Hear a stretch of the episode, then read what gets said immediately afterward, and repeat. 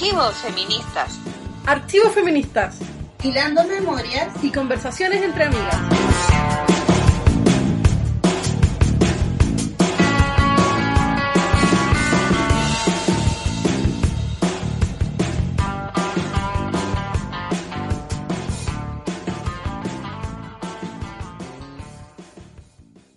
Hola, les damos la bienvenida a un nuevo capítulo de Archivos Feministas. Estamos en nuestra segunda temporada y esta ya es la sexta edición de nuestro querido programa. Tenemos muchas sorpresas para hoy y les damos, como siempre, un gran abrazo a quienes nos escuchan. ¿Cómo estás, Panchiva? Hola, hola, Mari. ¿Bien y tú? Bien, Panchiva, gracias. Contenta de saludarte. Ay, sí, yo también estoy contenta de saludarte y de poder saludar a todas las personas que nos escuchan en Archivos Feministas.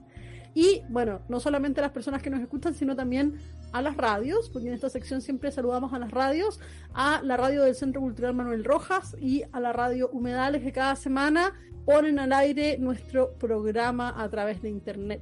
Oye Mari, hoy día tenemos una sorpresa especial, ¿cierto? Vamos a ir a la sección de viajes en el tiempo directamente porque no hay tiempo que perder, pero antes de poner nuestro viaje del tiempo de esta semana, tenemos una sorpresa para nuestros auditores, ¿no? Cuéntanos más. Sí, tenemos una sorpresa que a la vez es una invitación. Queremos ampliar el registro de nuestros queridos viajes en el tiempo e invitar a todos quienes nos escuchan a comunicarse con nosotras y hacer sus propios viajes en el tiempo que podrán ser transmitidos en un futuro capítulo de Archivos Feministas.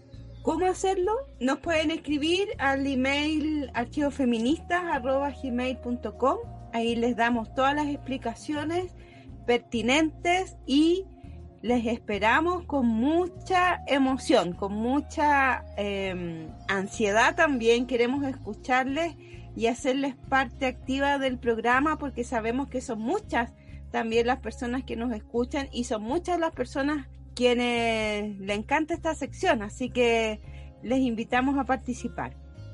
Sí, estamos súper emocionadas de poder abrir la sección para que más personas participen es una aventura, es la posibilidad de viajar en el tiempo, no cualquier día podemos viajar en el tiempo, así que les decimos no desaprovechen esta oportunidad y atrévanse a encontrarse con sus feministas favoritas, con las personas con las que quieran conversar.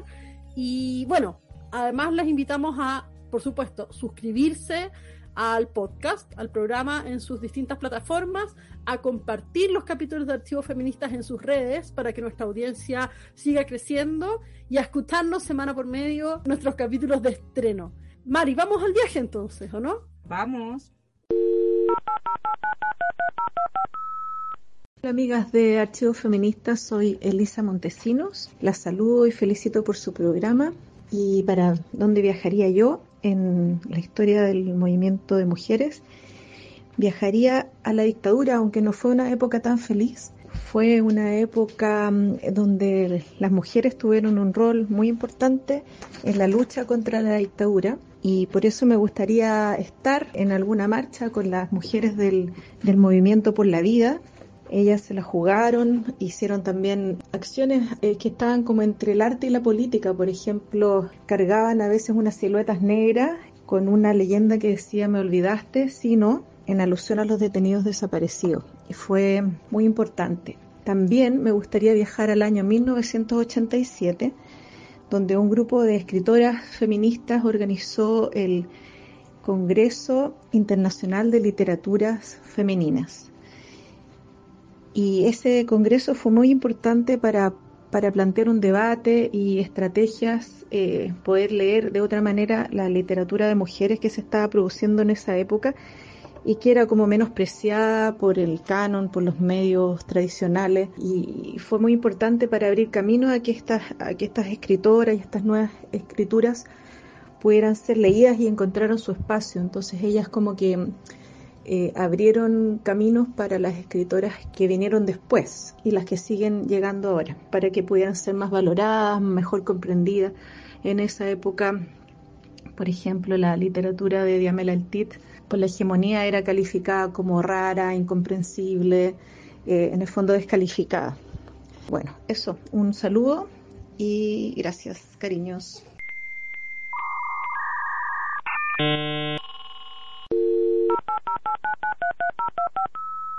Tensionando nuestros archivos.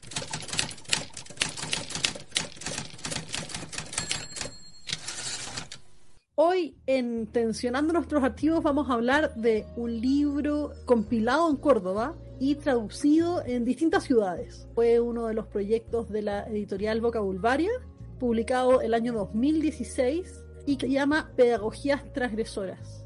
El volumen 1, porque hay un segundo volumen que también está disponible y fue hecho por Vocabulvaria.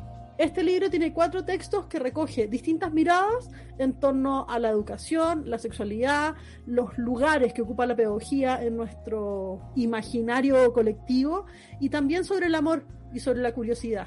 Son escritos que vienen de distintos lugares. Algunos de los nombres que forman parte de esta colección nos van a sonar desde antes, porque, por ejemplo, el primer texto está escrito por Bell Hooks, de quien ya hablamos antes en Archivos Feministas, y el segundo fue escrito por Valeria Flores, que fue una de nuestras entrevistadas en esta temporada. Hay que decir que este texto se puede descargar desde internet y vamos a dejar el link en la descripción del episodio para que todas las personas que quieran leerlo puedan acercarse a él.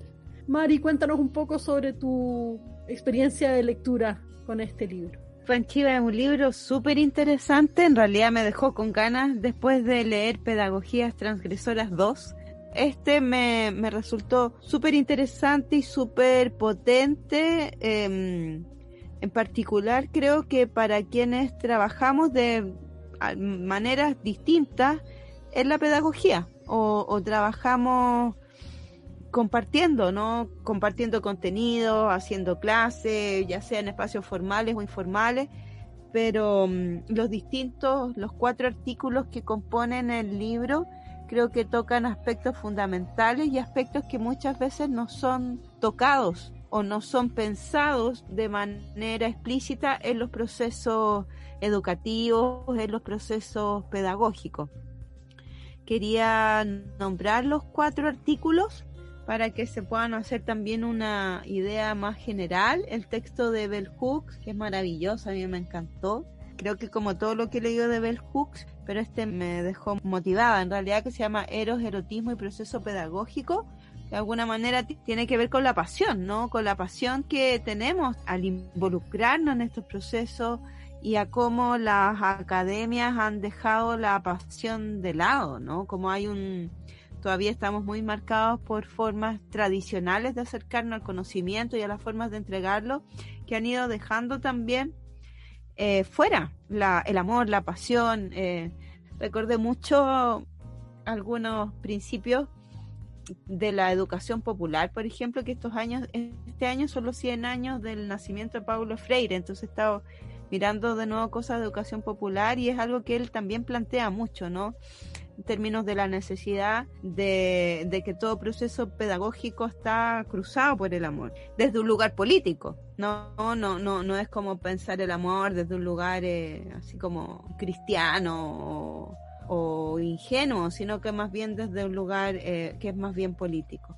También está el texto de Valflores, con quien hablamos en Archivos Feministas, que se llama eh, Afectos, Pedagogías e Infancias y Heteronormatividad, Reflexiones sobre el Daño, y otros dos textos que son de Débora Blitzman, que son traducciones igual que el de Bell Hooks, que uno se llama ¿Qué es esa cosa llamada amor? que me gustó mucho, y el otro que se llama Curiosidad, Sexualidad, Currículum, que es de ella misma.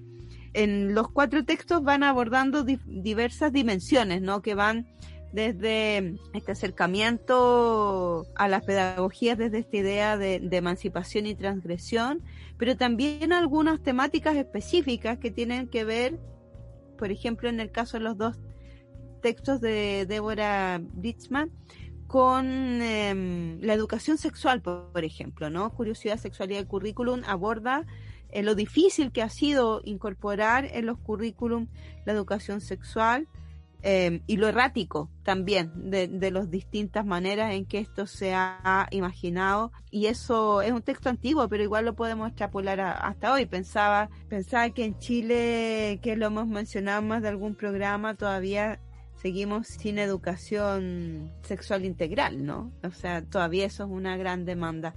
Y el otro texto que es, que es esa cosa llamada amor que aborda eh, como la heterosexualidad como norma, ¿no? Se ha cruzado, se ha atravesado también dentro de los procesos pedagógicos, generando también formas de ver la sexualidad y la pedagogía que han tendido a invisibilizar y a negar y a violentar también eh, a las disidencias.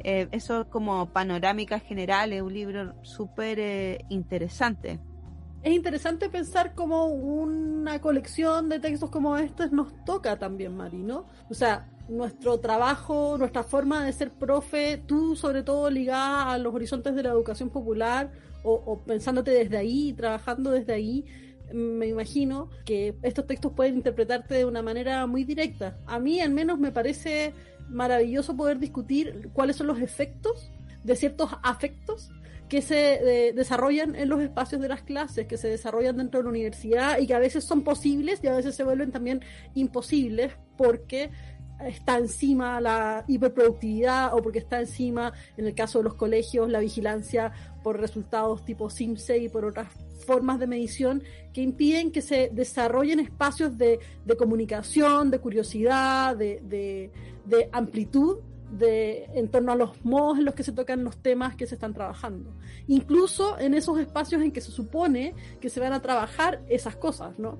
Entonces, en esos textos que nos hablan aquí sobre educación sexual, empezamos a, a, darnos cuenta rápidamente, y tiene que ver con, con la experiencia de mucha gente, de la poca gente que tuvo educación sexual en Chile, oficial en el colegio, eh, que los modos en los que se trabaja en torno a eso son súper normativos, son súper cerrados, son súper eh, vigilantes también en términos de las formas en que se construyen las evaluaciones, o, o, incluso cuando es un, es un curso que no tiene evaluaciones, sigue funcionando en esa lógica, ¿no? De la de que alguien va y te enseña, de que hay una verdad, de que hay una forma de revisar que aprendiste lo que supone que tenías que aprender, que hay una serie de contenidos que son los únicos contenidos que se traspasan a los estudiantes, y lo digo a propósito, ¿no? Este, se traspasan a los estudiantes en estos espacios, más que abrir la posibilidad de hacer preguntas o de pensar qué le está pasando a la gente, a las distintas personas que están interactuando, digo, en ese, en esos contextos y de pensar también cuáles son los efectos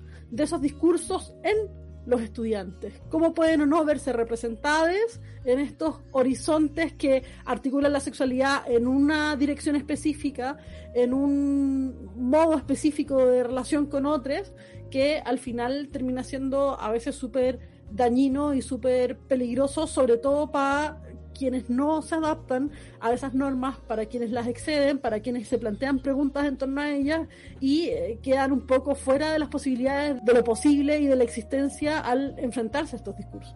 Sí, yo recordaba mucho y, te había comentado antes fuera de micrófono porque estamos hace un, algunos días hablando de este libro en realidad que me recordó mucho uno de los textos eh, en particular en los que abordan la educación sexual por ejemplo, lo que fueron en Chile las JOCAS, que fue cuando se implementa a principio de la transición este programa que era como jornadas de conversación sobre afectividad y sexualidad, más o menos eso era la sigla, y que partían un poco de las ideas que, plantea la autora del texto que tiene que ver con que era un espacio de conversación, ¿no? En general el currículum vinculado a la educación sexual se tiende a pensar como un currículum de contenidos y de cosas que tienes que entregar y que no parte desde la experiencia de las personas ni desde las preguntas que niñas, niños, jóvenes tienen, que son amplias, son diversas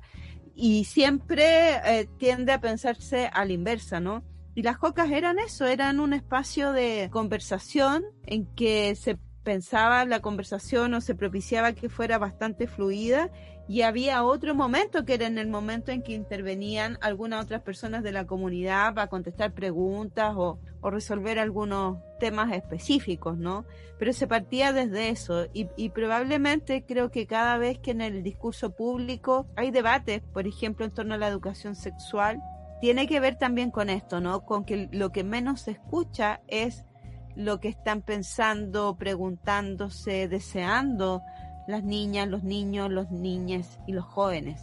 Entonces, eso abre eh, posibilidades que son interesantes, que en Chile han estado tremendamente cercenadas también por un discurso conservador al respecto. Uno de los textos eh, pregunta mucho, o a una de las preguntas que ronda sobre qué es la heterosexualidad, o sea, que en general han tendido a preguntarse más o a ver más preguntas en torno a la homosexualidad, ¿no?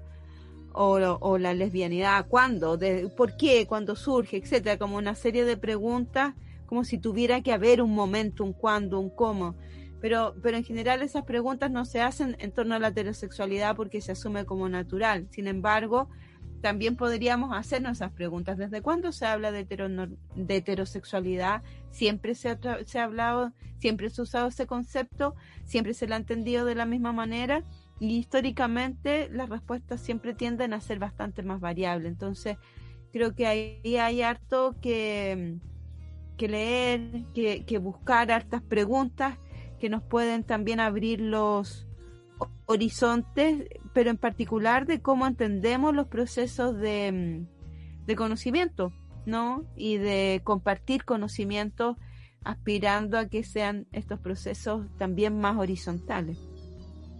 Panchiva, ¿te parece que leamos o quieres comentar algo primero? Yo quiero hacer un comentario corto antes de que pasemos a nuestra sorpresa de lectura, porque me quedé pensando en torno a estos textos también en un estudio que salió hace súper poco acá en Chile, eh, organizado por el CIAE, que es el Centro de Investigación Avanzada en Educación de la Universidad de Chile, sobre, la, eh, sobre el abandono de los docentes que hacen clases en colegios, cuándo se produce y cuánto se produce.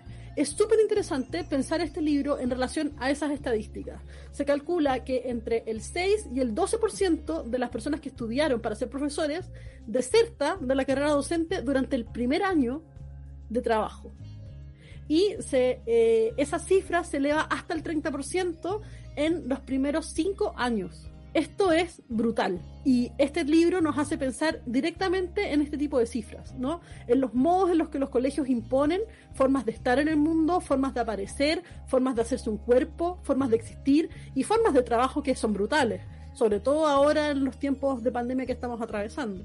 Pero también nos hace pensar en un horizonte más grande en cómo puede existir un país sin profesores eh, o sin personas que estén profundamente conmovidas y articuladas y movilizadas en torno a su trabajo como profes.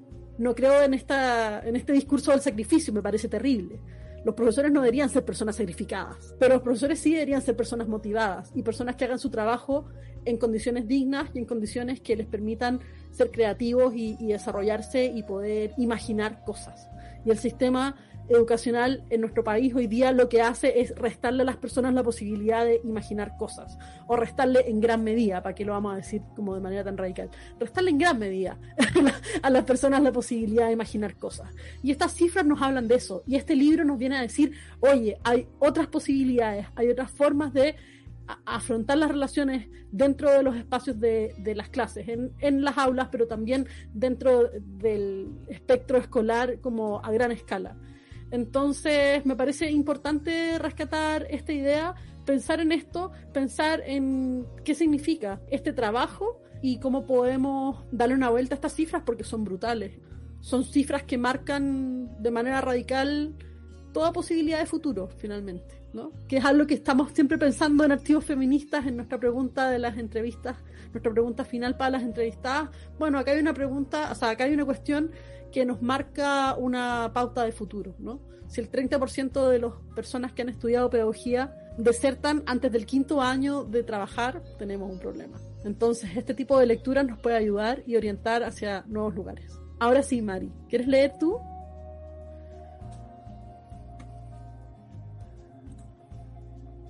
Sí, eh, te encuentro toda la razón, Panchiva, y hay harto que mirar en términos de la propia el propio trabajo pedagógico, del trabajo docente que están haciendo muchas personas y también ahí agregaría como cada día sale antes de la pandemia, pero acentuado en este contexto, que las profesoras, los profesores son también de los gremios que están más afectados hoy día en su salud mental, ¿no? En este contexto, además de pandemia que ha acentuado mucho también esas problemáticas, sí, que ahí también hay harto que mirar para que efectivamente podamos desarrollar estas pedagogías transgresoras. Vamos a leer un, pedacito del texto de Deborah Brittman de qué es esa cosa llamada amor y invitarles también a leer todos los textos del libro en realidad, pero como saben siempre nosotras acá en nuestros ejercicios clásicos que hacemos ya en Archivo Feminista elegimos una cita, así que en este caso elegimos una de este texto, pero invitándoles a leer todos los artículos del libro.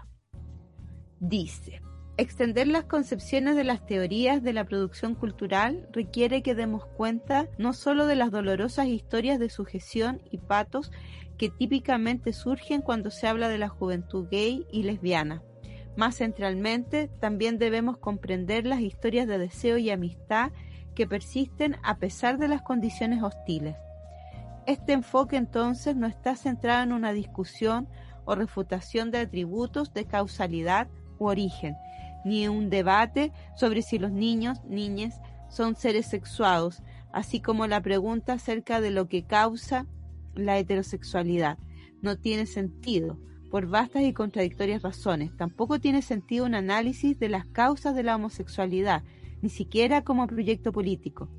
Ninguna identidad sexual, aun la más normativa, es automática, auténtica, fácilmente asumida o carece de negociación y construcción. No es que exista allí afuera alguna identidad heterosexual estable, acabada, esperando para ser asumida, y una identidad homosexual inestable que es preferible dejar de lado. Más bien, toda identidad sexual es una construcción inestable, cambiante y volátil, una relación social contradictoria e inacabada.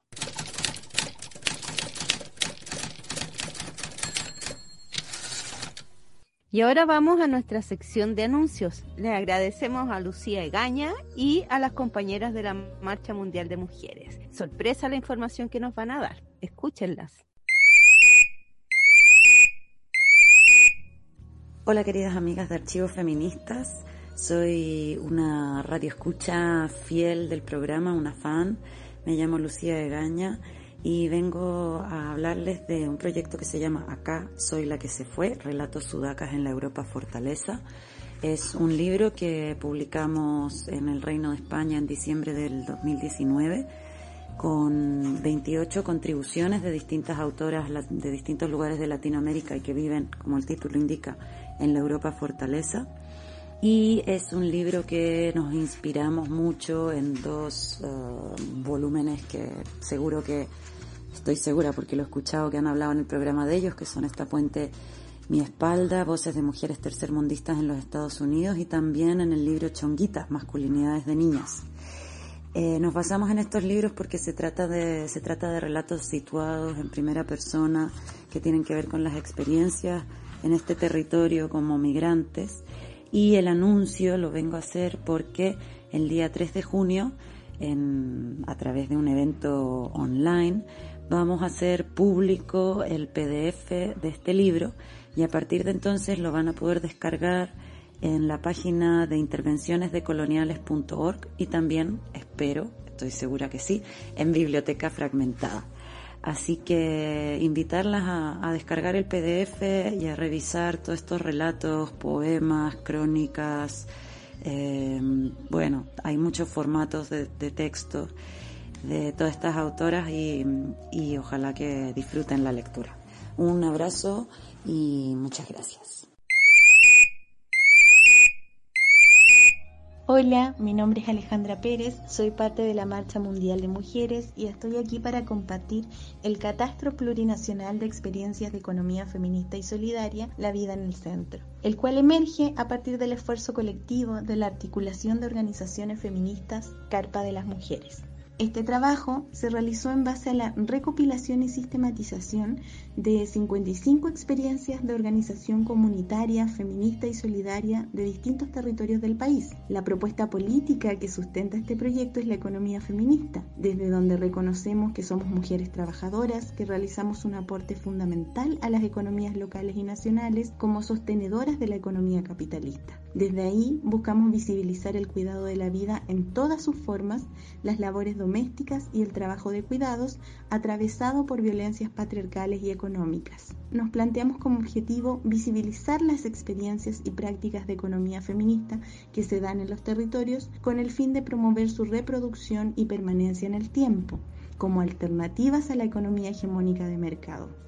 Junto con ello, difundir y promover, por ejemplo, redes de abastecimiento, de producción, de empleabilidad, de servicios, entre otras, que son iniciativas colectivas y populares presentes en los territorios. En el catastro nos vamos a encontrar con experiencias de ollas comunes, huertas comunitarias, cooperativas, comprando juntos, bancos del tiempo, etcétera, que ponen la sustentabilidad de la vida en el centro y que se fundamentan desde un carácter político y transformador de la realidad. También nos vamos a encontrar con artículos teóricos respecto a los fundamentos de la economía feminista. Algunos de ellos tienen que ver con soberanía alimentaria y agroecología, extractivismo y defensa de los territorios, capacitismo, violencia económica, economías afrodescendientes, entre otros. Finalmente, ponemos a disposición esta herramienta que invita a la construcción de debates, reflexiones y propuestas desde la diversidad de saberes, memorias y emociones acumuladas en nuestras organizaciones, que nos permitan construir acciones hacia un porvenir de distintas formas de hacer feminismos, así como transformar los modos de relacionarnos para sostener estas experiencias en el tiempo, ampliarlas a otros territorios y fortalecer los lazos entre las comunidades. Las, los, les invito a descargar y a difundir el catastro alojado en la página web www.marchamujereschile.cl o también pueden ingresar a las redes sociales de la Carpa de las Mujeres en Facebook o Instagram, arroba Carpa de las Mujeres, donde encontrarán el link de descarga de forma directa y gratuita. Llegamos a nuestra sección de entrevistas y hoy vamos a tener una entrevistada muy especial. Vamos a hablar con Adriana Gómez. Hola Adriana, ¿cómo estás? Hola, ¿qué tal? Muy bien, muy bien. Feliz de estar con ustedes. Muchas gracias, bienvenida al programa. Bueno, te vamos a hacer nuestra pregunta clásica para partir estas entrevistas. En realidad no es una pregunta, es una invitación. Te vamos a pedir que te presentes y que nos cuentes lo que quieras contarnos sobre ti para acercarnos un poco a esta conversación. Perfecto. Un, un par de frases es más que suficiente. Yo soy periodista, estoy jubilada, jubilada con júbilo, eso lo quiero dar a entender porque soy del antiguo sistema y es un privilegio tener. Si no es un privilegio, es mi derecho, ¿no es cierto? Eh, soy jubilada, como te digo, periodista y feminista desde hace ya bastante tiempo. Trabajé harto tiempo en una organización feminista que es la Red Latinoamericana de Salud pues también militante en, el movimiento feminista, sobre todo cercana a ciertos grupos como el Foro de Salud, el EPES, eh, MEMCH, qué sé yo. Y ahora es sumamente interesada y activa en la temática de mujer y vejez. Me interesa porque soy mujer vieja y porque creo que hay mucho que trabajar en ese sentido. Eso fundamentalmente, y laica. Me gusta también decir eso, soy laica, profundamente laica. Muchas gracias Adriana, bienvenida. Es una persona que habíamos pensado hace un tiempo ya en invitar y por suerte que hoy día pudimos lograr hacer coincidir los tiempos, así que también te doy la bienvenida. Y voy a hacer una pregunta que es la que hacemos, le hacemos a todas nuestras invitadas en realidad, a todas las amigas que invitamos, que es cómo te acercaste por primera vez a los feminismos, al feminismo, ¿no? Y cómo estos primeros acercamientos se mantienen hasta hoy o qué trayectoria o qué cambios han tenido no desde, desde esta trayectoria larga que mencionabas tú en, en tu presentación hasta ahora. Y mire, yo quiero hacer un reconocimiento muy explícito a dos personas que fueron las que realmente me marcaron a mí en el, en el inicio del feminismo, que fue a mi regreso a Chile. Yo viví 12 años fuera de Chile después del golpe militar, nos fuimos con mi, mi esposo que fue expulsado Vivimos en México, volvimos 12 años después y tuve una fortuna absolutamente increíble de entrar a trabajar en una organización feminista. Después de un par de, un par de trabajos entré a trabajar en la red de salud de las mujeres. Y eso fue extraordinario porque me abrió los ojos a una temática específica que es la salud de las mujeres que me interesa mucho desde una perspectiva de, de, de género, desde el feminismo y además trabajaban ahí dos personas eh, que eran profundamente feministas y muy rupturistas en esa época ya con su posicionamiento eh, eh, político y público, que era la Marisa Matamala y Amparo Clark. Las dos mujeres muy extraordinarias, muy valiosas, fueron además compañeras de trabajo, Amparo era la coordinadora de la red, y me, me, sirvieron como guías para entrar en esta temática maravillosa, en este movimiento, que es un movimiento que en este momento se puede decir que es el movimiento social más importante que existe en términos eh, mundiales, no solamente en Chile. El feminismo es extraordinario. Entonces, eh, ese privilegio, yo, eh, es el tema del trabajo, pero además es el tema de encontrar a esta gente extraordinaria que me abrió los ojos, que me abrió la mente, que me guió hacia el feminismo. Además, eh, no solamente en Chile, sino que como era una red regional, conocer eh, cómo se, se daban las discusiones feministas en otros países. Ahí fue el inicio y dura hasta hoy y va a seguir hasta que me muera, obviamente, obviamente y obviamente conociendo el movimiento feminista en Chile con algunas organizaciones, como dije antes, que, fueron muy cercanas a mí, como fue el Foro, el MEMCH, el EPES, la Red Chilena y otras. Adriana, tú comentabas sobre la Red de las Mujeres Latinoamericanas y del Caribe bueno, te contamos que esta conversación contigo que queríamos hacer hace tiempo, la elegimos un poco para esta fecha porque el 28 de mayo es el Día de la Acción por la Salud de las Mujeres y este programa que estamos grabando se va a estrenar el 29 de mayo. Entonces aprovechamos ahí el impulso para poder hablar sobre estos temas contigo y queríamos que nos contaras un poco más sobre la red, sobre lo que tú hiciste cuando estabas trabajando ahí y sobre cuáles son las preocupaciones hoy día en relación a la salud de las mujeres o cuáles deberían ser eh, desde miradas feministas las preguntas en torno a la salud. Ya, te estoy haciendo un montón de, te estoy abriendo un montón de caminos y posibilidades de preguntas, perdón, pero más o menos eso, ¿no? Cómo pensar en la red, la salud, las mujeres, los feminismos.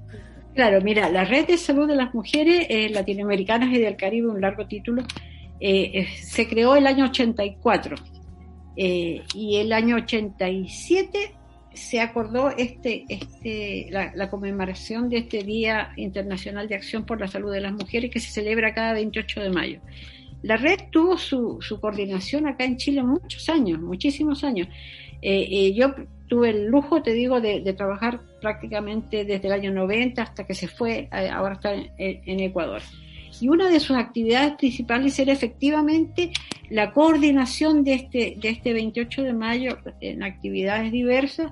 Eh, se apoyaba a grupos en toda la región y se elegían temáticas relevantes en temas de salud de las mujeres, como por ejemplo la mortalidad materna, el aborto ilegal y el costo que tiene para la vida y salud de las mujeres, el embarazo en adolescentes, la calidad de la atención en salud, una, una temática que se habla muy poco, cómo atienden los sistemas de salud a las mujeres, con calidad, sin calidad, cuál es la problemática específica de cada país. Eh, ¿Qué otros temas se hablaba también, por, por, supuesto, de la ciudadanía en salud? ¿Qué es lo que significa eso? Los condicionantes de la salud de las mujeres. Entonces, eh, podría decirse que fue una de las principales tareas de la red de salud y logró con eso hacer una sensibilización hacia distintos profesionales de la salud, tanto a través de las revistas que hacía, yo, eh, editaba una revista, como a través de cursos. Entonces, hubo una tarea de sensibilización y de información en salud de las mujeres que desarrolló la red en muchos países con impacto no solamente en, grupos de mujeres, sino también en profesionales de la salud, en los gobiernos. Fue una tarea, significativa.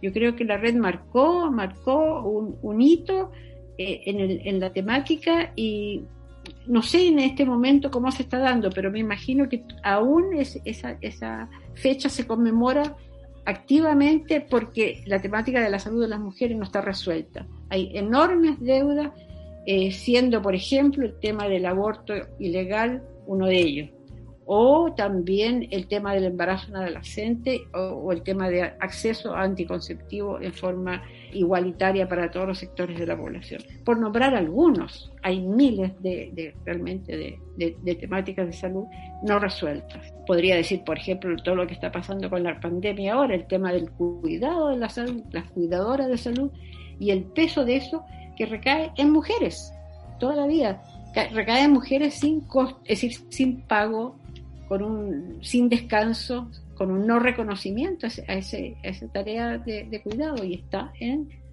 la espalda de las mujeres e impacta en su salud integral. O sea, la temática de salud de las mujeres es complejísima, enorme y no está siendo respondida en todas sus necesidades por los gobiernos, eso se sabe.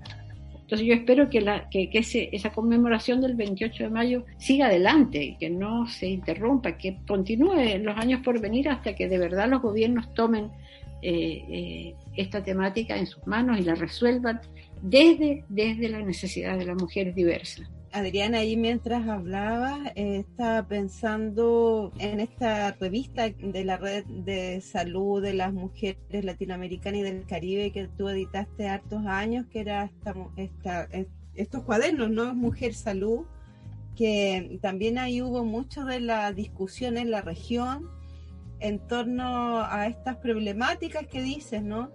Y pensaba si nos pudieras contar un poco cómo ves como desde este momento que, que situamos quizá un poco más en los años 90 hasta ahora, o sea, es más de una década, eh, y más en realidad en el caso de la red desde los años 80, pero también si uno piensa en las últimas dos décadas, ¿no? 90, 2000, ¿qué cambios y qué deudas ves tú que hay eh, todavía en torno a la, a la salud de las mujeres. Yo siento que, es decir, cuando se inició la red y cuando se iniciaron estas publicaciones, tiene mucho que ver también en coincidencia con lo que se abrió en términos de, de, las conferencias de Naciones Unidas de los 90.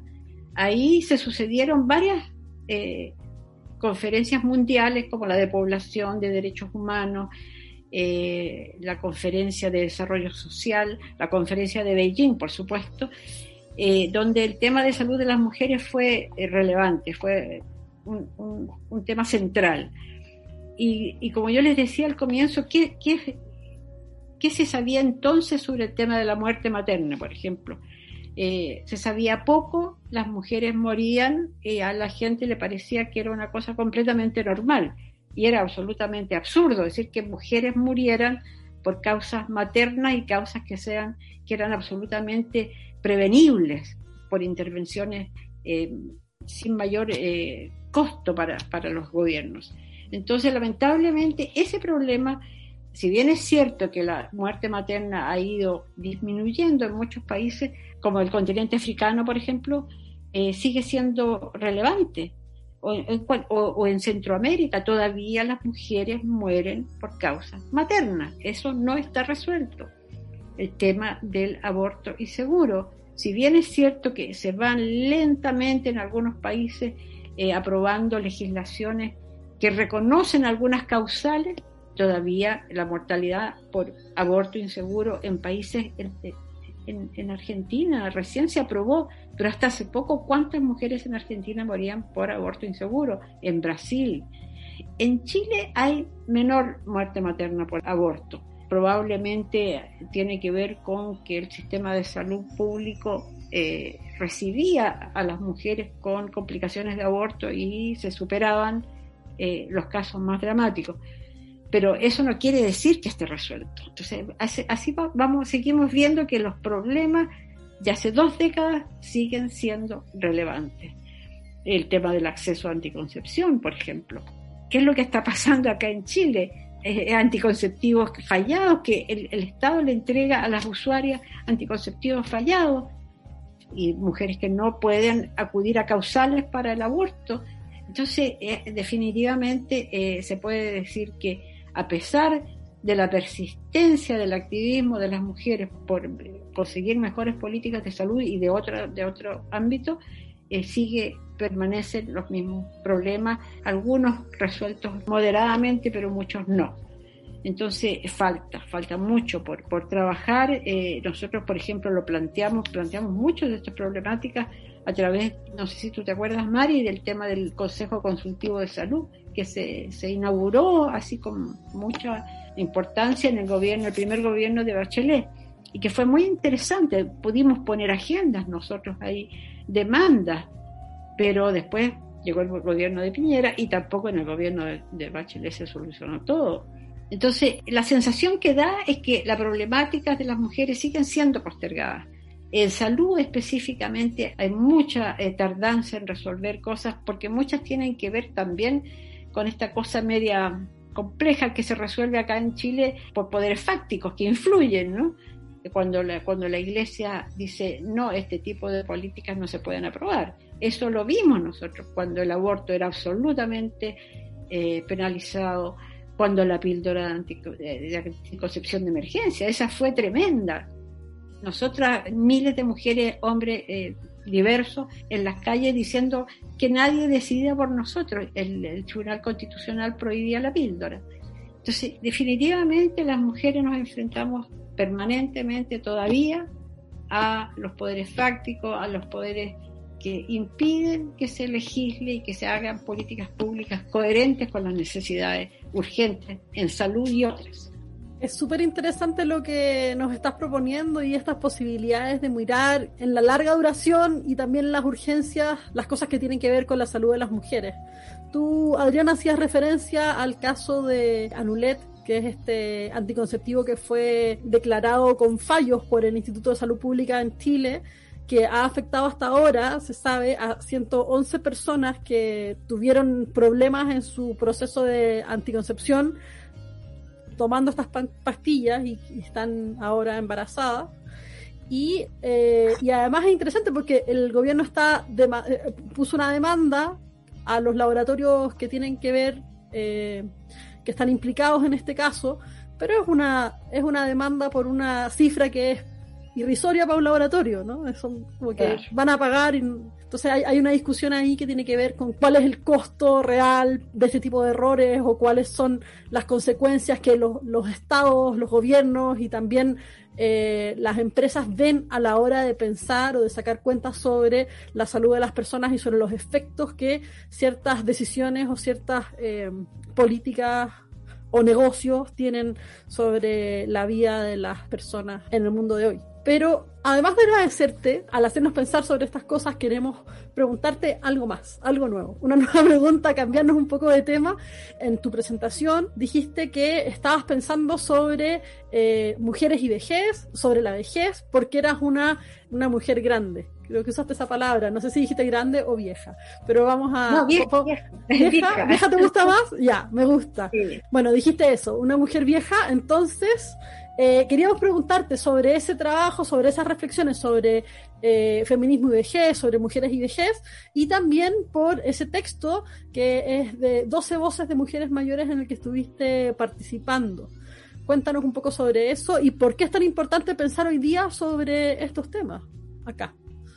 Bueno, bueno, yo creo que, el tema de, de, las vejeces de las mujeres, las vejeces en general y de las mujeres en particular, me interesan por la obvia realidad de que soy una mujer vieja y siento en lo cotidiano eh, las discriminaciones que se viven en esta etapa de la vida eh, en un país que es tremendamente viejista, gerontofóbico. Chile lo es. La sociedad chilena le tiene horror a la vejez, le tiene miedo también porque el envejecer no es fácil.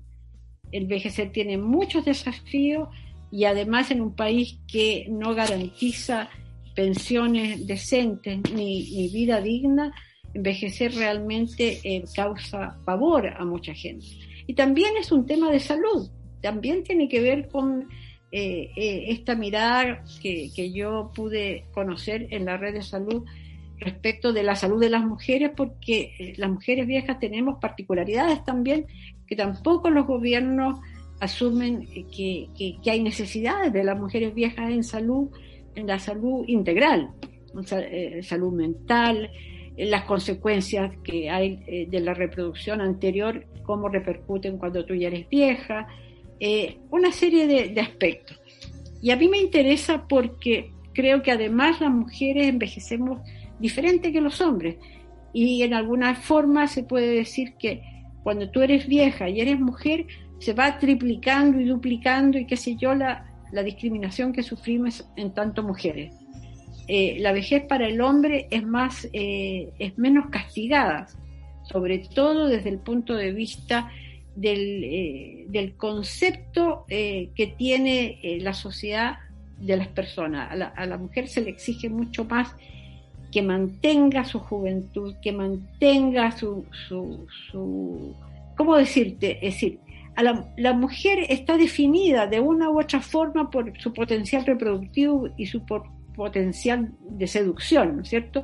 Que sea bella, que sea atractiva para, para el otro sexo, que sea capaz de seducción. Y eso se pierde con la edad, se pierde la capacidad reproductiva. Entonces al final, ¿qué vas perdiendo? Vas perdiendo todo lo que te identifica como mujer según este, esta óptica tan patriarcal. Entonces, como que te vas haciendo invisible. La mujer se hace invisible de una u otra forma. Y eso tiene que ver, sí o no, con el tema del patriarcado, con el concepto patriarcal de la mujer. Y por eso a mí me interesó, me interesó, creo que se debe hacer una reflexión al respecto. Hay un castigo que no tiene por qué ocurrir, hay que desafiar ese, concepto de la mujer vieja como una mujer. Primero que nada, no se atreve la gente a hablar de mujeres viejas. Y yo creo que mujer vieja es perfecto. Tú eres niñez, niño, adulto, adultez, adolescencia, adolescente. ¿Por qué no se puede decir vejez vieja? Yo lo digo y me miran como si yo fuera, estuviera loca. Eh, a mí me gusta la palabra vejez vieja. Yo soy una mujer vieja y quiero reivindicar esta etapa de mi vida. Entonces, eh, el, tema tiene que ver con eso, tiene que ver con cómo eh, desafiamos estos estereotipos, cómo desafiamos el miedo a la vejez y cómo empoderamos a estas mujeres, eh, no, cómo se empodera a la mujer. Uno no empodera a otro, cada persona se empodera a sí mismo. Cómo esta mujer vieja puede resistir este, este castigo social tan feroz que le hace la sociedad en lo cotidiano. Yo, por ejemplo, voy, iba, ahora ya no, no se puede, pero yo iba a, un gimnasio con mi mat para hacer yoga y la gente me miraba extraño, me mira extraño, porque no pueden concebir que una mujer canosa, chica, flacuchenta como yo, bueno, no, no tan flacuchenta, pero voy caminando con mi mat y les parece raro. Me encuentran como, como que salgo de la norma, ¿te fijas? Y en el gimnasio soy escasa las personas con, pelo blanco como yo que hacen gimnasia, no son muchas. Entonces, son imágenes, son imaginarios, son preconceptos que hay que desafiar. En Chile, la gente mayor de 60 somos como 3 millones ya, o un poquito menos, y la mayoría somos mujeres. Y Chile se está envejeciendo y va a seguir envejeciéndose cada vez más. La, la natalidad disminuye, los viejos y las viejas somos más hay que, hay que asumir esta realidad. Entonces, en ese sentido, eh, tuve la, suerte de tener un, contacto con la gente del proyecto Nodo de Naciones Unidas y, estuvimos ahí conversando sobre el tema de cómo envejecer, cómo envejecemos las mujeres, y ahí salió esa publicación a, la que aludes, Mari. Cómo envejecemos las mujeres, cuáles son nuestros desafíos, y, y la chica que me entrevistó, una maravillosa Manuela Cisterna, una maravillosa mujer, muy, muy agradable. Ella me preguntó, bueno, ¿y cómo envejecemos, eh? Bueno, envejecemos nomás. ¿Y qué, cuál es tu receta para envejecer bien? Ser feminista, le dije. Porque el feminismo te ayuda en eso, ser feminista. Y me dijo, excelente. Yo me sentí muy contenta. Ese, ese es mi, mi principal interés en este momento y quisiera eh, porque realmente es una deuda del feminismo. El feminismo no está trabajando esta temática nos está interesando por el tema de la vejez de las mujeres. Hay escaso, escaso eh, acercamiento. Eh, y sin embargo en la academia hay mucho. acercamiento. Hay mucho trabajo elaborado, mucha discusión en la Academia de la Chile, en la Universidad Católica, hay muchísimo estudio, muchos eh, centros que están, que están impulsando observatorios sobre la temática, pero el feminismo no. Es una tremenda, tremenda deuda. Adriana, y siguiendo en, lo que estabas diciendo, pensar en, en, el feminismo, ¿no? Por un lado, yo concuerdo mucho lo que tú dices, que, que es una deuda desde el feminismo, desde los feminismos hablar más de la, de la vejez, de los momentos de la vida, porque también tengo la impresión con todo el agrado, lo que me emociona ver las imágenes, por ejemplo, de la revuelta o del mayo feminista del 2018, los últimos 8 de marzo, las feministas súper involucradas también en el estallido social eh, del 2019, pero en general muchas de las imágenes que tenemos sobre eso son de cuerpos jóvenes. Muy jóvenes, y, es, ¿no? Y están ahí y están presentes, pero creo que también de alguna manera eso muestra un feminismo que es una parte del feminismo, ¿no? Pero no lo es todo. Entonces, me parece ahí muy interesante esta reflexión, porque también inevitablemente todos vamos avanzando en edad, o sea, es, algo que también es inevitable, ¿no? La, la vejez. Entonces, poder eh, conversar sobre eso, poder mirarlo desde el feminismo, me parece súper importante porque también creo que nos saca de estos lugares tan tradicionales, ¿no? Como todo esto que más de alguna vez lo hemos comentado, por ejemplo, de que en la sociedad chilena se usa mucho el llamar abuela o abuelo a las personas mayores, ¿no? Que además le otorgas como una filiación que no necesariamente todas las personas tienen, ni todas las personas se sienten cómodos, pero pareciera ser, a mí me da la impresión, como hay miedo o, este odio o problema con decir vejez o vieja o viejo, termináis como para arreglarla, decir abuela o abuelo y que encuentra que es peor en realidad, pero, pero, pero vivimos en eso, con una sociedad que usa mucho eufemismo, ¿no? Y, y ese tipo de, de formas de, de, no nombrar, en definitiva, que terminan invisibilizando más. Entonces, Así es quería preguntarte em, desde el feminismo, ¿no? Y desde esta experiencia, ¿cómo ves el feminismo hoy en Chile, en la región? ¿Qué posibilidades, qué limitaciones ves también en, en, lo que están haciendo hoy día, o lo que se está haciendo hoy día desde el feminismo y las feministas? No sé, yo creo que esa pregunta me queda un poco grande, te lo, te lo digo sinceramente. Les, voy a contar una anécdota. Hace, hace años atrás fui a un encuentro creo que en Puerto Rico, por la red de salud, y me encuentro con una amiga puertorriqueña y me dice, Adriana, si a mí me invitan a marchar por el aborto, yo ya no voy. Si ustedes me invitan a hablar sobre derechos sexuales y reproductivos, yo no voy. Yo solo voy cuando hablen de mujeres viejas. Y te voy a decir por qué porque yo dediqué 30 años de mi vida a trabajar sobre aborto, a trabajar sobre derechos sexuales y reproductivos, sobre embarazo, bla, bla, bla, y resulta que ahora tengo 60, 70 años y las mujeres jóvenes no se preocupan de mi, de, mi condición, no se preocupan que yo no tengo trabajo ni tengo jubilación. Entonces yo ya no trabajo en eso, ni me interesa. Y no es verdad, le interesa, pero no lo hace. Y es un poco lo que me pasa a mí. A mí me, parece maravilloso esta fortaleza extraordinaria del feminismo joven que está abarrotando las calles y que está eh, teniendo candidatas elegidas, eh, electas, que me, parece una cosa extraordinaria.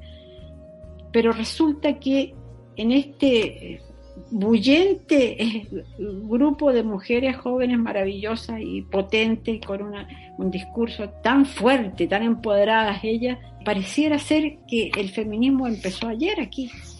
Y no, el feminismo empezó en el siglo pasado, en los años 30 y antes incluso, probablemente. Entonces, yo no sé, no podría, ni siquiera trataría de responder esa pregunta, Mari, sino que decir, solamente recuerden que no empezó ayer, empezó con las sufragistas en Chile, con las sufragistas mucho antes, obviamente, en otros países, pero yo le rindo homenaje, por ejemplo, a, la Olga Poblete, que estuvo recién conmemorándose su natalicio. Esas mujeres empezaron todo. Esas fueron las mujeres que empezaron todo. la Olga Poblete, la Amanda Labarca, la Elena Cafarena. Entonces, empezar a decir y a reconocer y a asombrarse por este bullente grupo de mujeres maravillosas, no me parece justo a mí. Ahora, deseo que sí, que sigan igual de poderosas, igual de fuertes, que no se dejen pasar a llevar por ningún poder fáctico, que la política no las consuma, claro que sí. Y que, que sea así en todos los países de América Latina y el mundo, por supuesto. Pero que tengan memoria, que la historia también se, se reconozca. Y eso, eso es lo que yo podría realmente decir. Eh, evidentemente que, uno se asombra de una serie de logros, una serie de triunfos.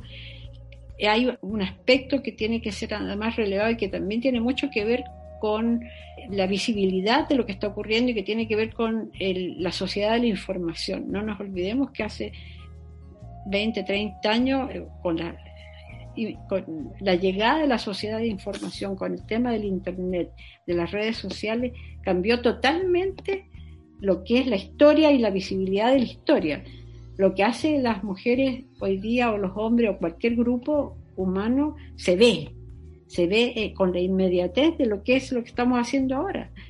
Aquí hay una conversación, tú estás por allá, la panchiva por acá y yo allá, y se ve inmediatamente, se graba y está. Yo aprendí a, a escribir con pluma y se cante, o sea, hay un mundo de diferencia y eso también tiene un, tremendo valor para lo que ahora se está logrando en términos de, difusión de ideas eh, de, movimentistas. Y creo que en ese sentido eh, no se ha hecho el énfasis necesario en, el tema de la sociedad de información, el peso que tiene, la importancia y el poder, el poder tremendo para los movimientos sociales.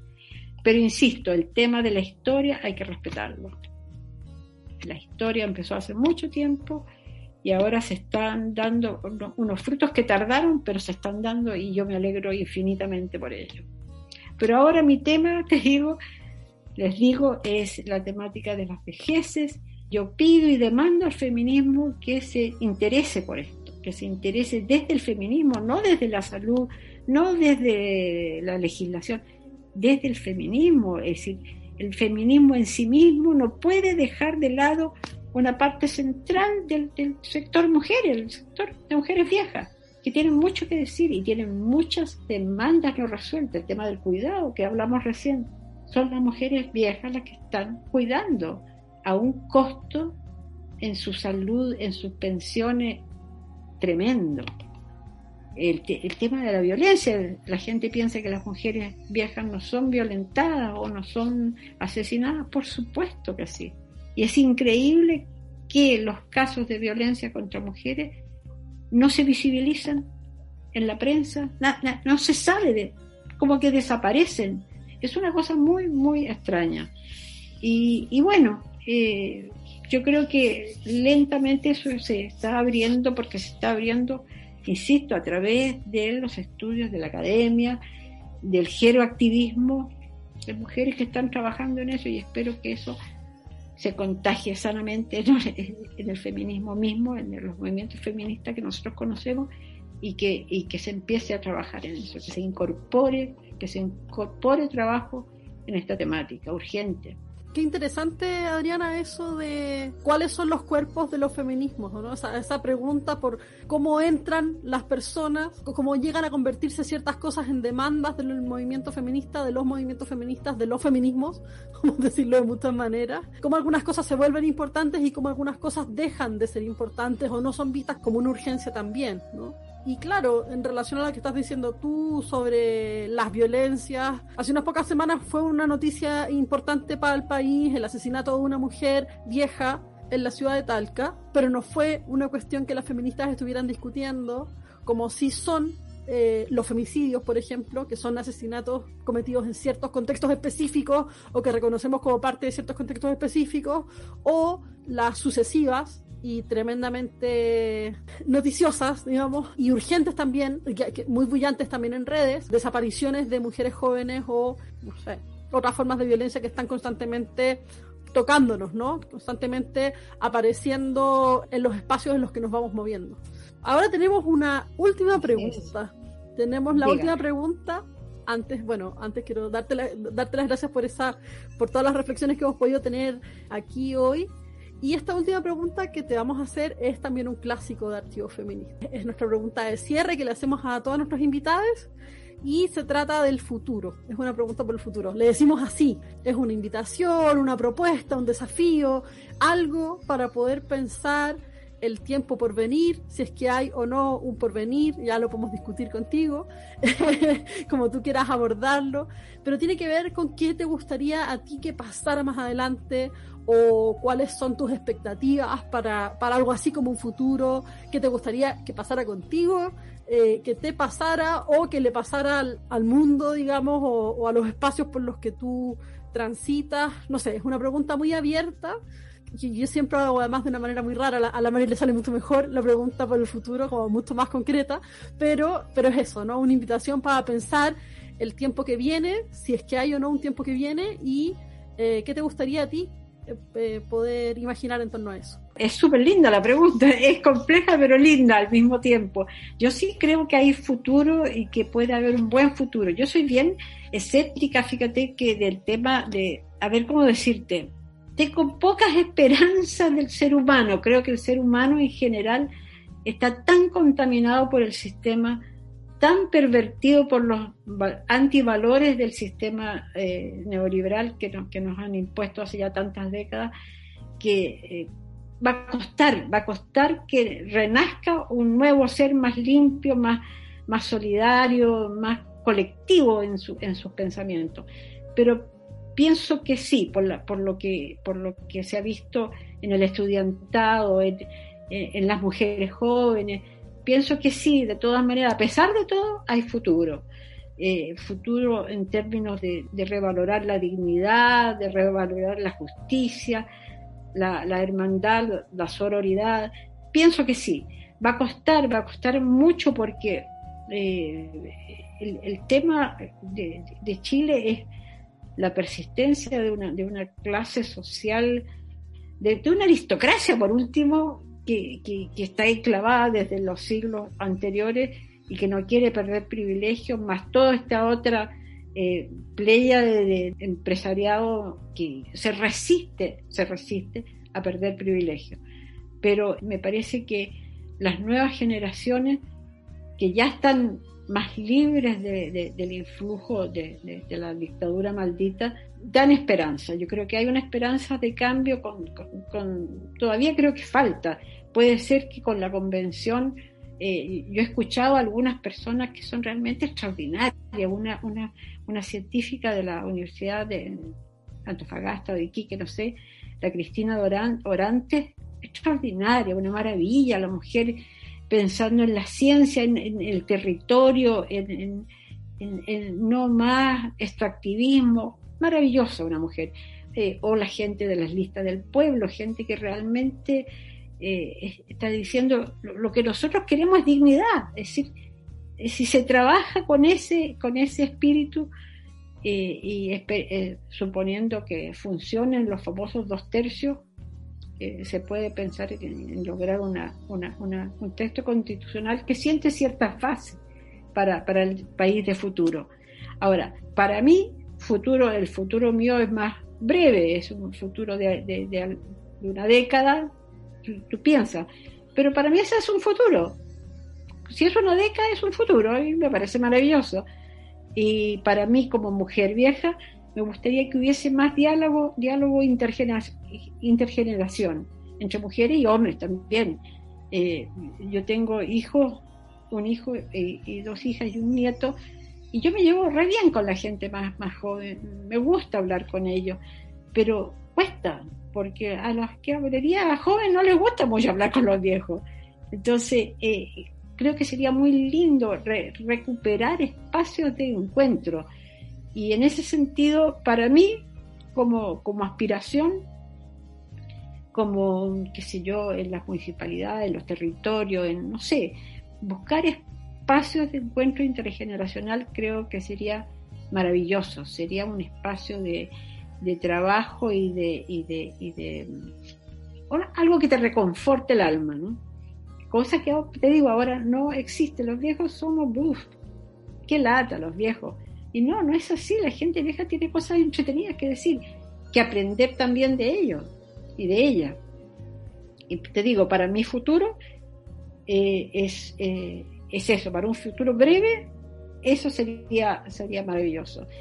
Y para el país yo sí tengo esperanza, a pesar de todo, a pesar de todo.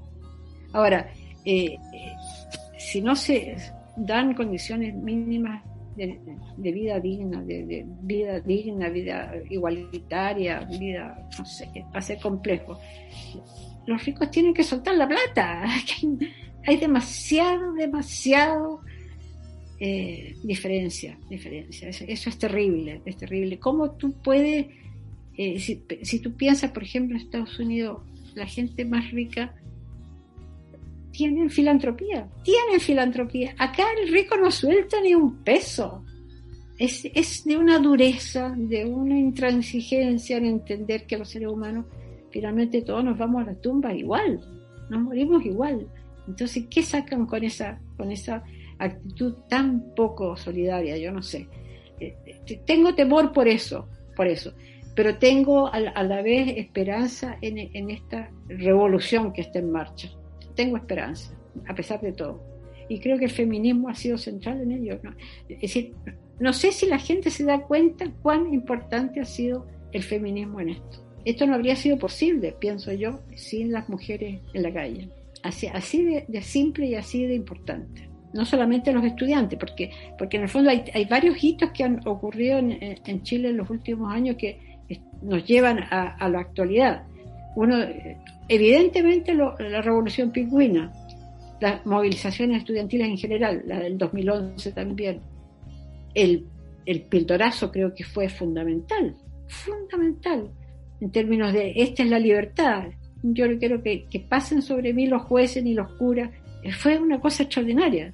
O, las campañas, por ejemplo, las campañas de la red, cuidado al machismo mata, 30 años con eso. O sea, son hitos donde el feminismo ha estado presente. Y creo que hay que reconocerlo, hay que vocearlo, hay que destacarlo. Y en base a eso, tengo esperanza. Yo realmente que sí. Porque si, ustedes se fijan, el sindicalismo no ha, sido cero. Es decir, el movimiento obrero que, que, llevó a, Chicho al poder el año 73, ahora no existe. Es tremendo. Pero los estudiantes y las mujeres y los ecologistas también y las diversidades sexuales, por supuesto.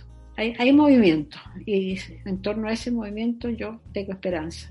Y tenemos que estar los viejos y las viejas, por supuesto, tenemos que estar ahí. Muchas gracias por este recorrido y por todos estos hitos, ¿no? Tú decías el pildorazo, eso fue 10 años antes del mayo feminista. ya ni siquiera, o sea, para hacer memoria y pensar, eso fue el 2008, ¿no? 2008, exactamente. Entonces, y después fue la poesía. Sí, hicimos a, la apostasía maravillosa que al final no terminó en mucho, pero bueno, pero fue impactante. Cientos de gente joven y, no tan joven diciéndole así a la Iglesia Católica fue maravilloso. Tengo una foto de la María ahí. En la apostasía, precioso, precioso. Fue, fue una cosa extraordinaria. No todo, todo en torno a la píldora fue una cosa bella, por la potencia. Yo creo que fue uno de los, ha sido uno de los hitos de los últimos años en términos de demandas sociales, de todas maneras. Así que yo estoy, estoy, contenta de haber sido parte de alguna de estas cosas y, estar viendo ahora también. Mm. Eh, ustedes me preguntan por futuro y yo sí siento futuro todavía. Sí, está buenísimo escuchar eso. Y este futuro en movimiento, ¿no? Eso me, me gustó mucho y te lo, te lo agradezco mucho porque siento que en estos días, post el, que el programa anterior salió justo en el contexto de las elecciones, ¿no? De las elecciones en Chile y hablamos un poco de eso y ahora este va a salir post elecciones, entonces siento que hemos estado ahí en un carrusel de emociones. por supuesto. No, es fantástico, es, hermoso, a veces es un poco abrumador por, por justamente como lo dices tú, es, es una cosa tras otra, no, uno no alcanza a digerir y ya hay otro, otro, otro, otro tema y sigue molestando mucho eh, todo este teje-maneje político, porque la política ha sido muy sucia en, Chile, ha perdido todo tipo de, no sé, realmente no, no, no es grato escuchar bueno, no, no voy a nombrar a nadie porque no mejor que no, mejor que no. Pero el tema de la política ha sido complejo, complejo, pero yo siento la esperanza en estas, en estas otras realidades, en los movimientos sociales. Eh, evidentemente que eh, hay gente valiosísima elegida para la, constituyente y por ahí yo creo que podemos tener la esperanza suficiente de que, de que esto cambie me cuesta, va a costar muchísimo, no va a ser fácil. No está todo dado en ningún caso, pero hay esperanza. Muchas gracias Adriana, te mando un abrazo. Ya estamos cerrando la entrevista y en realidad estoy súper contenta porque pienso que la radio y esto permite un poco estos diálogos intergeneracionales, permite como esta pluralidad de voces que hemos buscado también poner en archivos feministas. Sin duda que estamos al debe con más mujeres mayores, pero, pero es un camino también que nos interesa harto explorar y, y así que te agradezco mucho que hayas estado hoy día con nosotros. Gracias a ti Mari Panchi, realmente eh, súper bonito, me gustó mucho. La, radio es especial, tiene otras características. Y, como tú dices, genera un ambiente más como más de confianza, porque la, cosa visual interrumpe en, cierta forma. Esto me parece mucho más, más grato y, se los agradezco mucho. gracias a ti, ha estado súper entretenido y nos vamos a quedar pensando en un montón de las cosas que, hemos estado conversando contigo y, además que nos dan ganas de, seguir tratando de tensionar estas historias, ¿no? Porque claro, estamos, somos de unas generaciones anteriores, o sea, más, más, jóvenes, pero también estamos con la Mari constantemente tensionadas con este tema de la historia, de la memoria, de los feminismos que se imaginan como algo súper novedoso. O sea, no sé, yo me acuerdo del 2008 porque quizás fue una de las primeras actividades a las que fui, ¿no? Como las primeras marchas, pero también con una energía que estaba súper conectada con las historias de eh, personas que venían muchos, muchos años discutiendo los temas y poniéndolos en, lo público. ¿no? Eran muy visibles también, feministas de generaciones eh, mayores, porque no eran espacios, por ejemplo, eh, universitarios los que daban el, punto de inicio para algunas cosas, como pasó el 2008, por ejemplo, en las universidades, que de repente ahí sí era más difícil eh, entender estas cosas eh, transgeneracionales o, entender que, claro, que no era todo nuevo, porque efectivamente muchas de esas cosas eran nuevas dentro de los espacios en los que estaban pasando. Entonces, está interesante poder hacer este recorrido, pensarlo, ponerse también en una esquinita ahí de, de la historia para pensar, mira, esto para mí fue súper eh, em, como un punto de inicio, pero en realidad es parte de una continuidad histórica grande y, que nos atraviesa, pero que al mismo tiempo nos excede por todos lados. Exacto, exacto. Así es, pues. Así que muchas gracias. Muchas gracias por acompañarnos hoy. Muchas gracias y no, nos despedimos de Adriana, así que un abrazo grande nuevamente y, espero que podamos volver a hablar luego. Gracias, chiquillas, gracias. Recomendaciones pop. Hola universo de archivos feministas, voy a dejar mis recomendaciones. Estoy súper difónico, así que voy a intentar hacerla corta. Lo primero que quería recomendarles son algunos ilustradores y ilustradoras que me parecen súper interesantes, sobre todo en la defensa de mm, los derechos de las lesbianas. Entonces en ese ítem seleccioné el Instagram de Desobediencia Visual que también tiene una página web con ese mismo nombre, desobedienciavisual.com, y hace unos cómics que están bacanes, tatúa también, contenido súper subversivo y hermoso. En ese mismo orden también me gustaría que le pasen a echar un ojo a Isonautas, que tiene también un Instagram que está bueno, harto mural que también está en, en la misma línea de la defensa de derechos de las lesbianas. Y en otra como textura me gustaría recomendarles que revisen el trabajo de Erotida Films. Esto lo pueden encontrar en erotidafilms.com. También están en Instagram y en Twitter con el mismo nombre, Erótida Films. Nada, pues están haciendo un contenido súper interesante, una productora de cine porno de trabajadoras sexuales, gestionada por ellas y ellas, y mm, está hecha para luchar contra la lógica del proxenetismo que es súper importante cuando hablamos de trabajo sexual.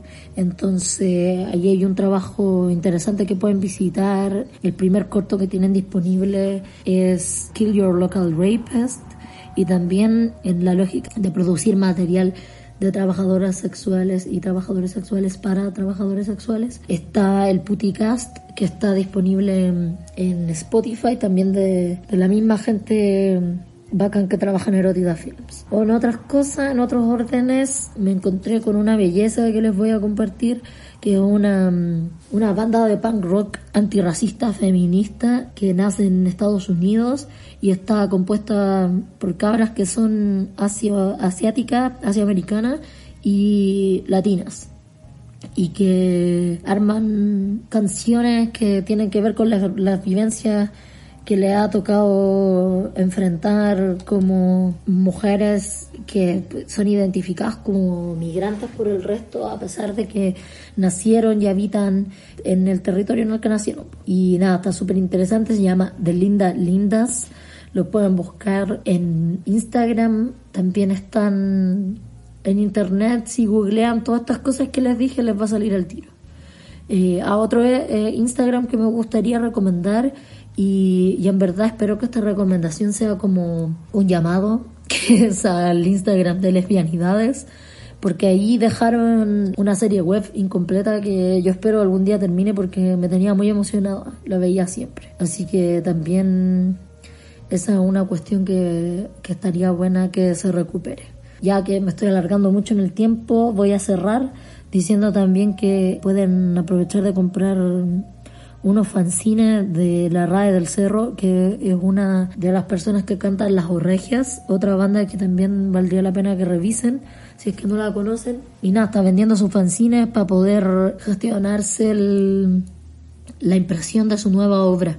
Entonces, eh, les invito a todos y a todas a comprar. Ya, eso no más. Chao. Que estén bien, chiques. Llegamos entonces al final de este capítulo 6 de la segunda temporada Activos Feministas. Mari, ha sido un gusto, como siempre, grabar contigo este programa y, y, participar de esta aventura radial que nos convoca cada 15 días. Espero que nos podamos encontrar pronto.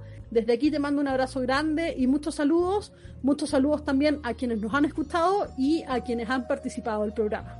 Sí, qué pena que terminó. Estuvo entretenido hoy lo pasamos súper bien, esperamos que quienes nos escuchan también lo pasen tan bien como Panchito y yo, y un abrazo grande a Elisa Montesinos y su potente viaje en el tiempo, a nuestra entrevistada Adriana Gómez, que nos abrió una serie de fronteras, pensamientos, edades, que nos dejó ahí pensando harto y a Silvana Troncoso con sus tremendas recomendaciones pop que vamos, me voy a poner ahí a buscar rápidamente. Abrazos, abrazos para ti, Panchiva, y que estén muy bien.